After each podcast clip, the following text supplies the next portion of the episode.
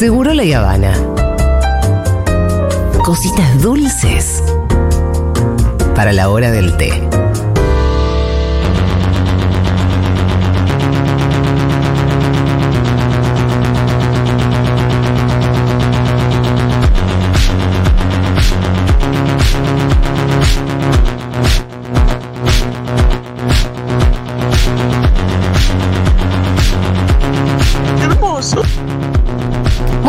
Fauno está presente, como ustedes ya lo habrán notado. Gato. Eh, tenemos sorteo de entradas para Sorteo de cosas. entradas para cosas y vamos a hablar de RuPaul, pero a ver, yo Así que atentos rupoleros O porque sea- vamos a necesitar de ustedes, ¿no, No, es no, es cierto? que para hoy- completar la columna. Hoy hasta incluso se quieren, eh, quien quiere se quede, pero hoy va a ser un íntimo interactivo con los audios, con la gente. Hoy va a ser una, audio- eh, una columna hablada muy rara Ah, de todos los lenguajes tipo rupoleros, que va a ser Sí. como, viste, cuando posesión satánica, hablando en lenguas. Así que mientras hacemos la. contamos qué vamos a sortear y hacemos unos parroquiales. Por favor, nos mandan audios al 1140 66 000 1140 66 000 Yo quiero que estalle ese WhatsApp de audios de que ¿De qué? RuPaul. Sí. Vamos a servir el tecito. Ajá. Se dice el tecito porque cuando la verdad en inglés se dice true. Entonces dice, te voy a decir the tea, la true, the tea y quedó. Ah. Entonces cuando hablamos del tecito, hablamos de vamos a decir todo. La verdad. Spill the tea, sister. Hoy venís con la verdad de RuPaul. Hoy nos picamos. Hoy quiero que tipo que la gente se enoje que hable de RuPaul y el extractivismo, de la temporada 15, de Sasha Colby, de el lip sync entre Anitra y Marsha, que hablen de, la- de España 3, que fue la última temporada, de Suecia, que hablen de Bélgica, de todo RuPaul, que, que lo drenen. Mira, vas a tener que hablar con oyentes porque ninguno de nosotros tres No, no, por eso tiene les ni más digo que- idea. les digo que- Ni más puta idea. Pero además, porque esto es, eh, quiero que se pique tanto en WhatsApp, Julia, Sí. quiero que se pique tanto. Pero ¿por qué? ¿Cu- ¿Qué discusiones hay? Claro, No, no, no. Cuáles son los conflictos. A- ahora vamos a entrar en todo. Estamos porque la- como en el eh, caso de Diadon. No, es que creo, Claro, claro, claro. quiero que la gente, quiero que la gente traiga todos los conflictos porque capaz en algún momento hasta podríamos ver alguna final en Junta. Ah, bueno. Bueno. Me parece que Junta podría ser eh, un view- viewing Sí, party, sí, sí, se sí. llaman. Recontra remil sí. ¿Cuándo se empiezan Eh. a hacer esas cosas en Junta? ¿Cómo? Vos ya no tenés tu videoclub. No, no, pero vi Ah. un party esto de, de ver una serie, digo, el final de Succession. Yo quería que viéramos el final de Uh. Succession, pero había bueno, estaba, Cineclub. ese día pasamos. Pero Total. si no veíamos el final de Total, Succession en pero vamos a hacer Junta. eso con RuPaul. RuPaul ya tiene 42 temporadas y 6 en camino para este año. Temporadas que ¿Qué se hablo, hace eh, no capítulos. ¿Qué se hace cuántas por año? Porque 42 temporadas no es que están desde. No, el, no, pero están, no paran porque además salen las No es que están franquicias. desde el 81. Ah, pero vos estás contando las franquicias del mundo. Y yo lo miro Ah. todo. No, yo soy religiosa. Ahora sale. Por eso México. 42, boludo, porque él cuenta las de México. La de México arranca este año con Bueno, Va- vos Valentina como host y Lolita Banana. Pero bueno, mientras Sabe- tanto. sabe que todo quiere No, no, no, o sea. Ah, sos. No, si yo hubiese usado este, esta sabiduría, en sos algo un me termo recibía. de esto, un termo Claro. de RuPaul sos. La Te gente recibía de algo. me recibía de algo. El conocimiento en mi mente diciendo, ¿qué hacemos, papi? Claro, ¿Sabes pero si, si- si si ponía esta- todo esto en arquitectura? Si esta Bueno, información por yo lo menos haces columna. No, obvio, lo estoy, acá lo estoy tipo capitalizando, pero. No, no, este- el, el saber en mi mente diciendo, Sandra, ¿en serio?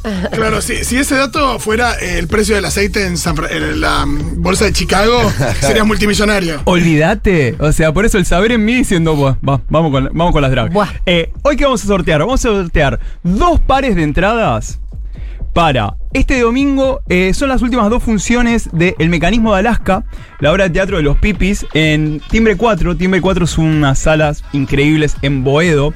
Así que quienes este domingo estén en Cava, quieran ir a ver a las 8 de la noche a los Pipis con El Mecanismo de Alaska, obra que yo ya vi tres veces Ah, te encanta. y las tres veces lloré. Ay. No, porque la primera vez fui solo, porque tenía que hacer una reseña, viste, medio como. Además, era un problema, porque los pipis son muy amigos. ¿Viste Ah, cuando alguien te. No, no, pero no, pero viste cuando alguien te invita y decís, que no sea una mierda esto. Ay, Claro. claro, qué difícil después. ¿Qué les digo? Y te encantó, por Me suerte. encantó y después fui con dos amores de mi vida, tipo a. Encima en plan, bueno, te voy a llevar una obra, quizás llores, corte A, yo llorando. y mis chicos como, pero Lu, ¿estás bien? ¡Salí, puto! Así que los audios al 1146, eh, 1140 660000 van a ir por ese lado. Y antes, un par de parroquiales mientras van O sea, para audios. ganarte las entradas tenés que mandar un audio, pero con una consigna RuPaul. o qué? O sea, lo que sea de RuPaul. Quien me sirva el mejor tecito de RuPaul, Ok, ok. hay dos pares de entradas. Eh, noticias. ¿Qué pasó? Eh, se armó una comisión para exigir juicio oral ya por la causa de Tehuel.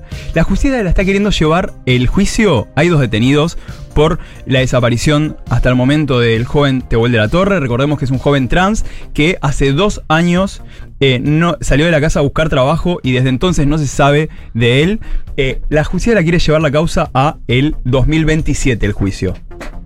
Lo A la quieren empe- mierda. O sea, 2027 quieren empezar este juicio. Así que en Agencia Noticias Presentes, en Presentes Latam, hay una nota sobre esto, pero vamos a estar siguiéndolo porque 2027 quieren llevarlo.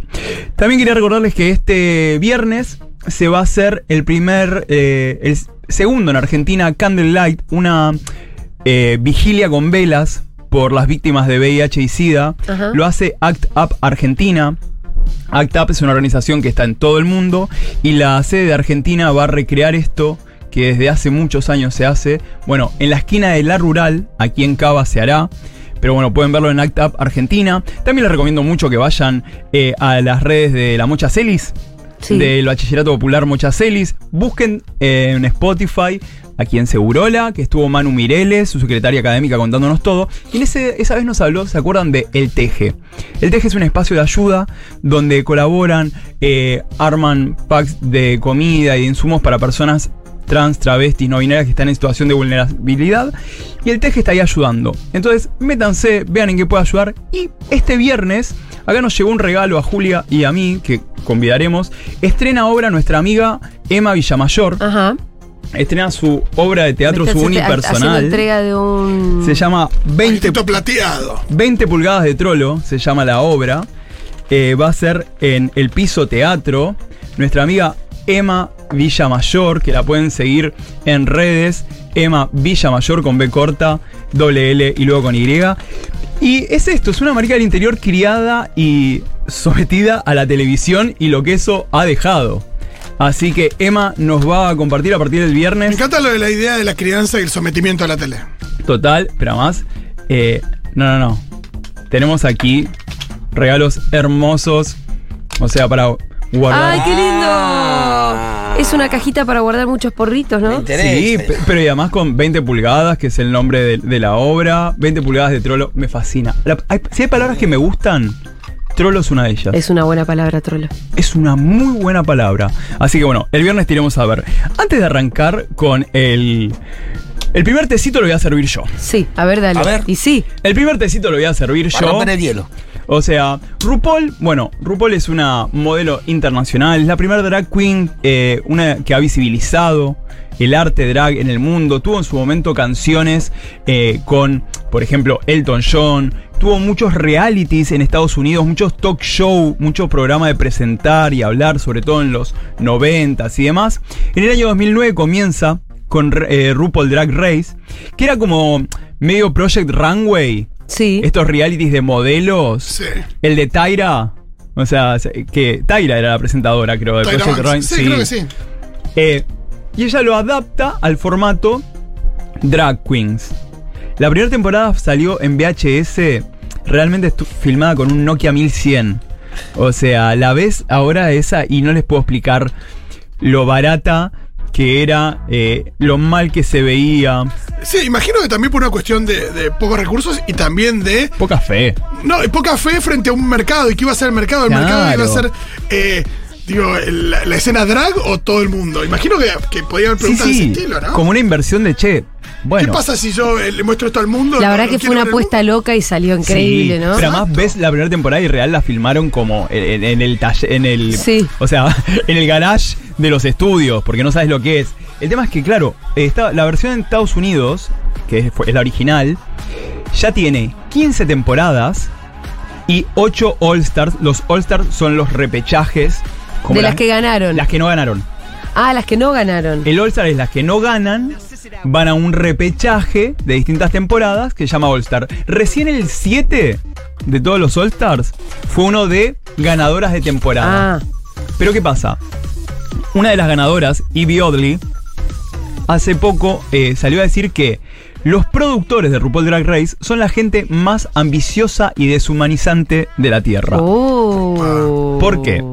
Porque, primero imagínate que para llegar a RuPaul Drag Race, vos quedás y te endeudas de una manera. Ah, por el tema del, de- del nivel de montaje. Claro, vos tenés que llevar mucha ropa, Wow. muchos Pero no te financian ellos. No. Salió una de las queens de la temporada 8, 9, ponele, a decir que te pagaban mil dólares por episodio que estabas al aire, Sí.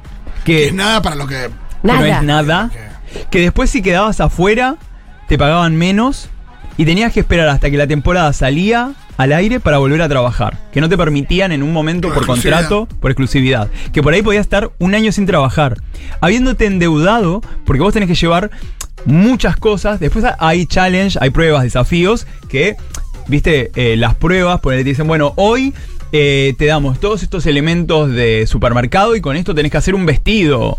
Pero vos tenés que llevar muchos vestuarios porque te dicen, bueno, las pasarelas que sí podés llevar son temática, todas de rojo, Mm. redes, pelo, Sí, lo que sea. casamiento. Casamiento. Claro y vos tenés que llevar todo el vestuario. Entonces, imagínate si te endeudas, llegás y te vas primera. O sea que no es un negocio estar en RuPaul, pero por ahí después Es una vuelve- tiempo se, te, se te da mucha popularidad. Claro, sí, es difícil. pero imagínate que de 22 temporadas que hay en Estados Unidos, más 20 que hay en todo el mundo. Por ejemplo, en Tailandia hay 3, en Filipinas hay una, en Francia va a salir la segunda, hay en Bélgica, Países Bajos, Australia, Canadá, eh, UK, de, bueno, de Reino Unido hay 4 temporadas. De cada temporada de esas, calcularle que hay 12 queens, 12 reinas. Sí. Imagínate el mercado saturado de dragas. ¿Cómo haces para también marcar un diferencial? Y, por ejemplo, eh, hay países como por ejemplo en Gran Bretaña, el Reino Unido, no te dan, no te pueden dar por políticas de la BBC, no te pueden dar eh, premio en efectivo. Entonces esas queens están recontra mil apostando a una brand, a una marca. Sí. Ojo, hay queens como por ejemplo Miss Banji, que fue la primera en salir en su temporada, pero cuando se estaba yendo, ella, su nombre es Miss Banshee, Miss, como Banshee es como medio gueto, el barrio bajo. Y cuando se va, no saben por qué empezó a decir Miss Benji, Miss Benji, que es su nombre.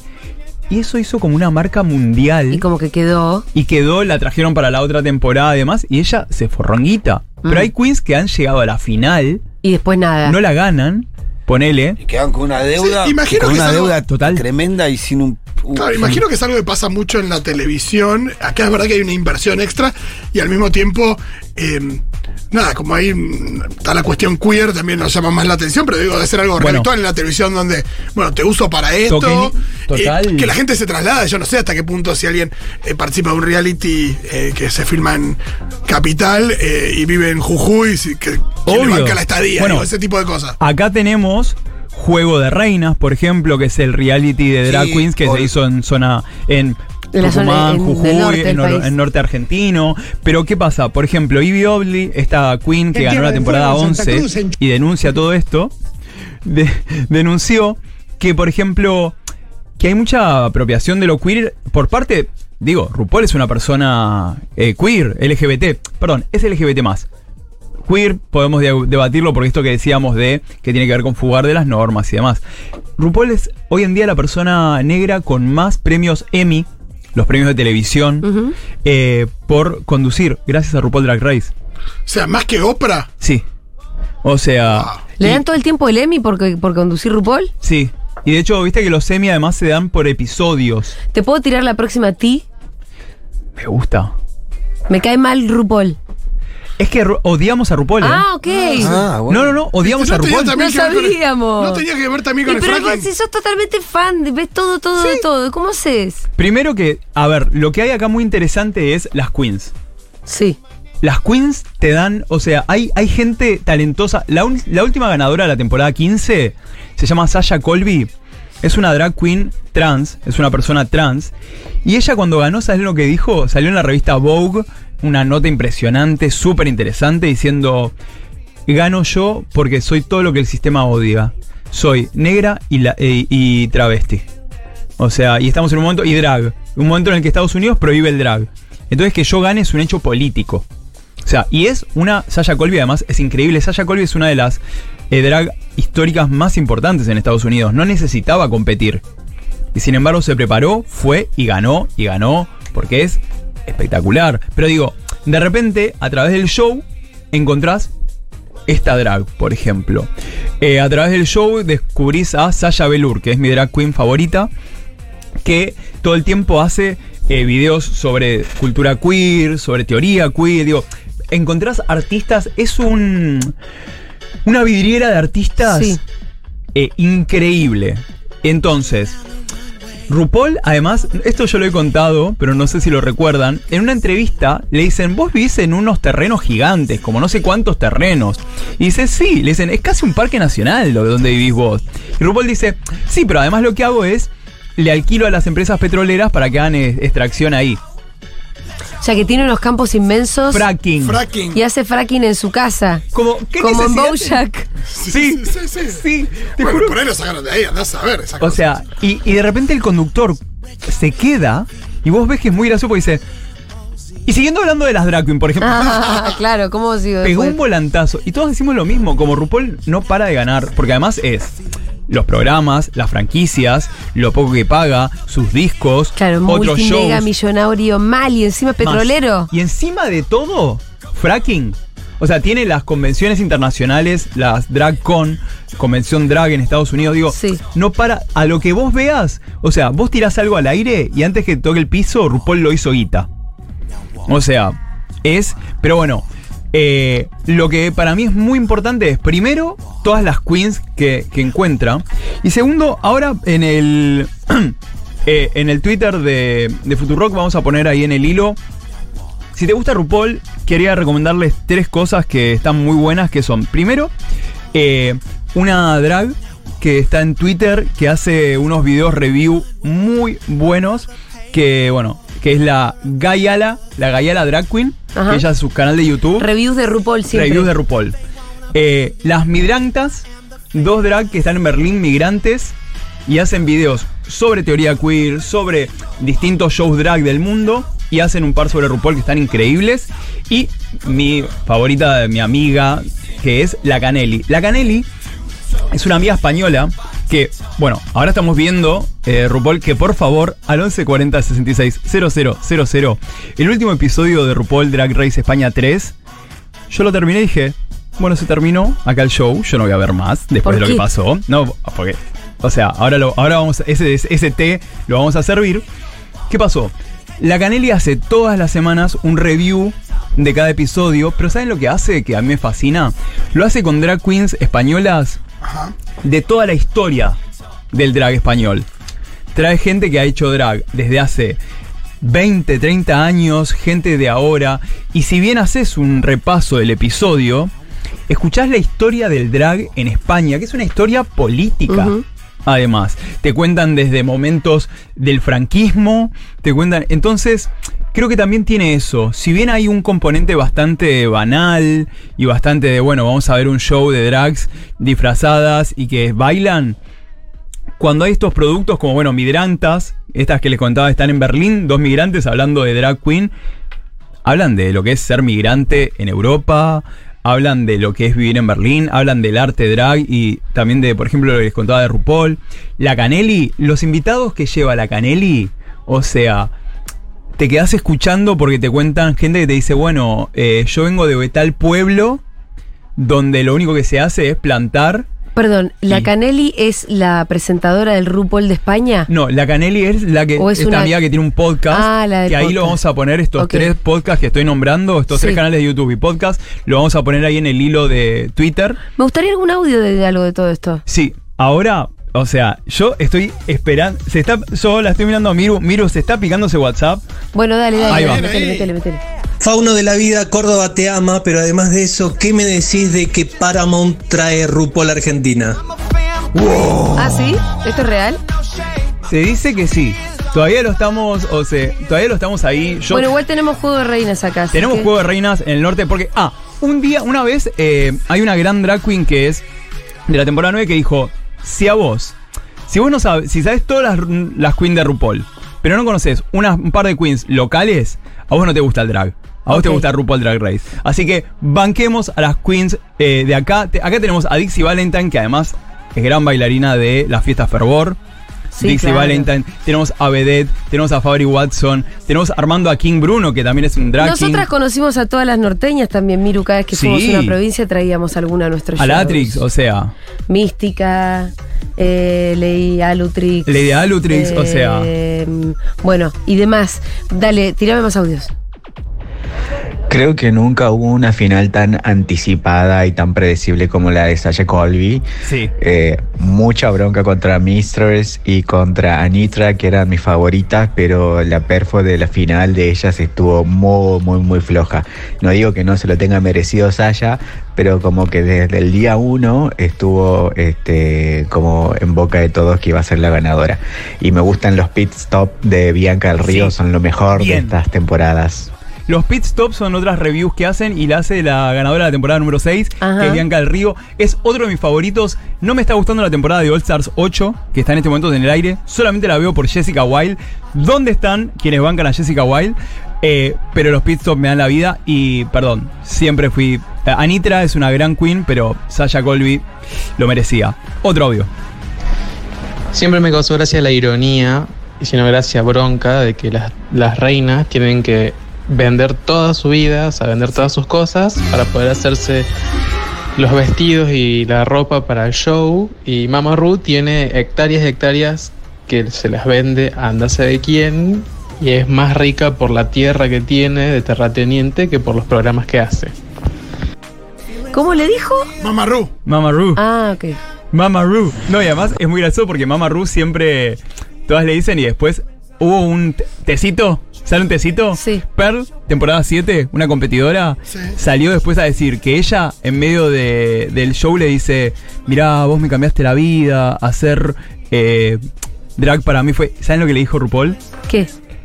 Si no está prendida esa cámara, vos a mí no me hables. Ay, qué persona Uh, espantosa. Es como, como todas las cosas que surgen de Ellen, ¿no? Que no me miren a los ojos. Sí, gente que en cámara, bueno, Ellen en cámara encima es súper simpática y después resulta que era una basura de persona. Amo. No. Hola Luquita Fauno. Hola. Bueno, yo em, la temporada de ahora de All Stars me está embolando mucho. Ah. Quisiera saber tu opinión. Sí.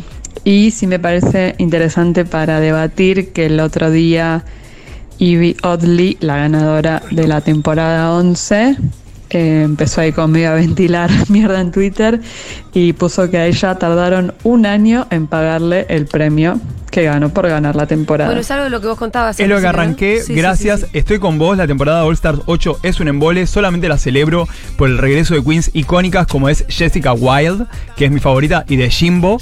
Eh, pero sí, o sea, imagínate eso. Además, real, lo que te endeudas, ¿entendés? Y encima ella, que es la ganadora, ¿eh? O sea, Ivy No ganó. puedo creer lo de la deuda, la verdad. Sí. Debería. Hola, Seguroles, ¿cómo están? Hola. Aquí Gabriel desde México, saludito Fauno. Hola, Eh, Gabriel. pues nada, quería hablar de Drag Race México. Ah, Primera vez que va a haber dos conductoras drag queens. Una de ellas, Lolita Banana, que estuvo en Drag Race Francia. Su nivel de drag, cuestionable. Y la otra es Valentina, que ya estuvo en eh, Drag Race el americano, el estadounidense, en la temporada 9 y All Stars 4, que es un drag excelente, pero apenas habla español. Entonces, ¿será que va a haber dos drag queens simplemente para que se complementen ya en el papel de una RuPaul? ¿O realmente las necesitamos o qué onda? ¡Lo dijo! ¿Qué opinas? Lo dijo. Ay, Primero. Gaby, Gaby es una gran amiga eh, mexicana. Me emociona mucho porque yo terminan las columnas acá, me voy a casa y cuando estoy de camino a casa, Gaby me manda un review Ajá, de, lo que fue mi columna. Escúchame, O sea, ¿qué quiere decir nivel de drag cuestionable? Porque Lolita Banana eh, es un poco un loco. O sea, tiene un drag que, o sea, si bien es súper pasional, es súper profesional, es ahí como, bueno, cuestionable, como lo ha dicho Gaby. Pero sobre gustos, cada drag es particular. No, o sea, no, viste, como que hay algo No de. en esa, no Total. en esa. Pero bueno, pero Gaby estuvo muy picante, muy. Cuando son así, como Sí. mi Es un la tecito Gaby, de verdad, ¿Sabes lo que hizo? Gaby fue shady. Ah. It's a shady bitch. Shade es cuando vos haces un comentario que opaca a la otra persona, sin ser cruel, ¿eh? No confundamos. El shade no es ni crueldad ni maldad. Es como esto. Che, es cuestionable. Es como. No sé si me gusta. Bueno, está bien, amiga. Ahora, ¿qué pasa? El RuPaul de México lo van a conducir dos personas. Sí. Lolita Banana, que es mexicana, pero hizo toda su carrera en Francia. Dieguito. y Dieguito. Y eh, Valentina. Valentina, que es una. eh, me gustaría que haya salseo y que la barden a Valentina en WhatsApp. Porque es una queen que de Estados Unidos compitió ahí. Y como es la latina, latina telenovela. Sí. Y no sabe ni hablar español. O sea, Ah. lo hace a Uy, duras penas. latinidad. Claro, pero ella es. No sé si es nacida, pero sí sé que su, su familia y todo. Tiene rasgo latino. Claro, no, pero es, ella tiene su heritage. Entonces, ella lo va a conducir y va a ser para mí bastante cuestionable, veremos, porque cada, además cada RuPaul de las franquicias lo conduce una drag o que estuvo en RuPaul o que RuPaul elige. Y es bastante ahí como decir, bueno, ¿a quién elige? Entonces, pero Valentina además era mi favorita, pero luego se volvió en bastante villana. Es bastante villana. Eh, tuvo una gran pelea que es icónica, que una, una queen son estas que hacen cualquier cosa y todo el mundo dice qué lindo. Y Aya, una que luego se pasó a escena de Ballroom. De hecho, Aya es parte de una house de Ballroom, Aya la Bella. Que hay mucha pelea entre. Acá hay otro té. A ver. Hay mucha pelea entre RuPaul Drag Race y la escena Ballroom. Ah. ¿Sabes por qué? ¿Por qué? Porque la. Porque RuPaul Drag Race utilizan todos, sí. todas las cosas de Ballroom, Y sí. pero no contratan gente. ¿No contrata gente de los ballroom? No contratan gente de la escena ball, no llevan eh, gente de la escena ball a ser jurados y demás. Pero todas las queens no vienen del Pero, ese pero mundo. no se retroalimentan No, igual, ¿no? no Pero todas, Pero no, no. alimenta el, el- el- digo, el Sí. mercado de la cultura bol. Sí, sí, pero el problema es que teniendo plata, o sea, para mí ahí está el extractivismo. El extractivismo no es hacer las cosas, es si vos tenés los recursos, si vos podés contratar, ¿entendés? A la gente de la escena ball para coreografiar algo y, no, y elegís no hacerlo. Y elegís usarlo y hacer, bueno, hoy vamos a hacer una, una- Me volví loco. Hoy vamos a hacer una pequeña bola acá, hacen, por ejemplo. Y las ponen a boguear y, y no. O esto, no, no retroalimentás a la escena bol para ayudarla a crecer también. Claro. O sea, entonces ahí me parece que está como la, la pelea. Escúchame, Faunín, eh, ¿estás de acuerdo si retomamos el tema de los mensajes después de las Por favor. recomendaciones de Fito? Sí. Dale. Así que vamos a ir una tanda, después de las recomendaciones de Fito y después seguimos con RuPaul. Me encanta.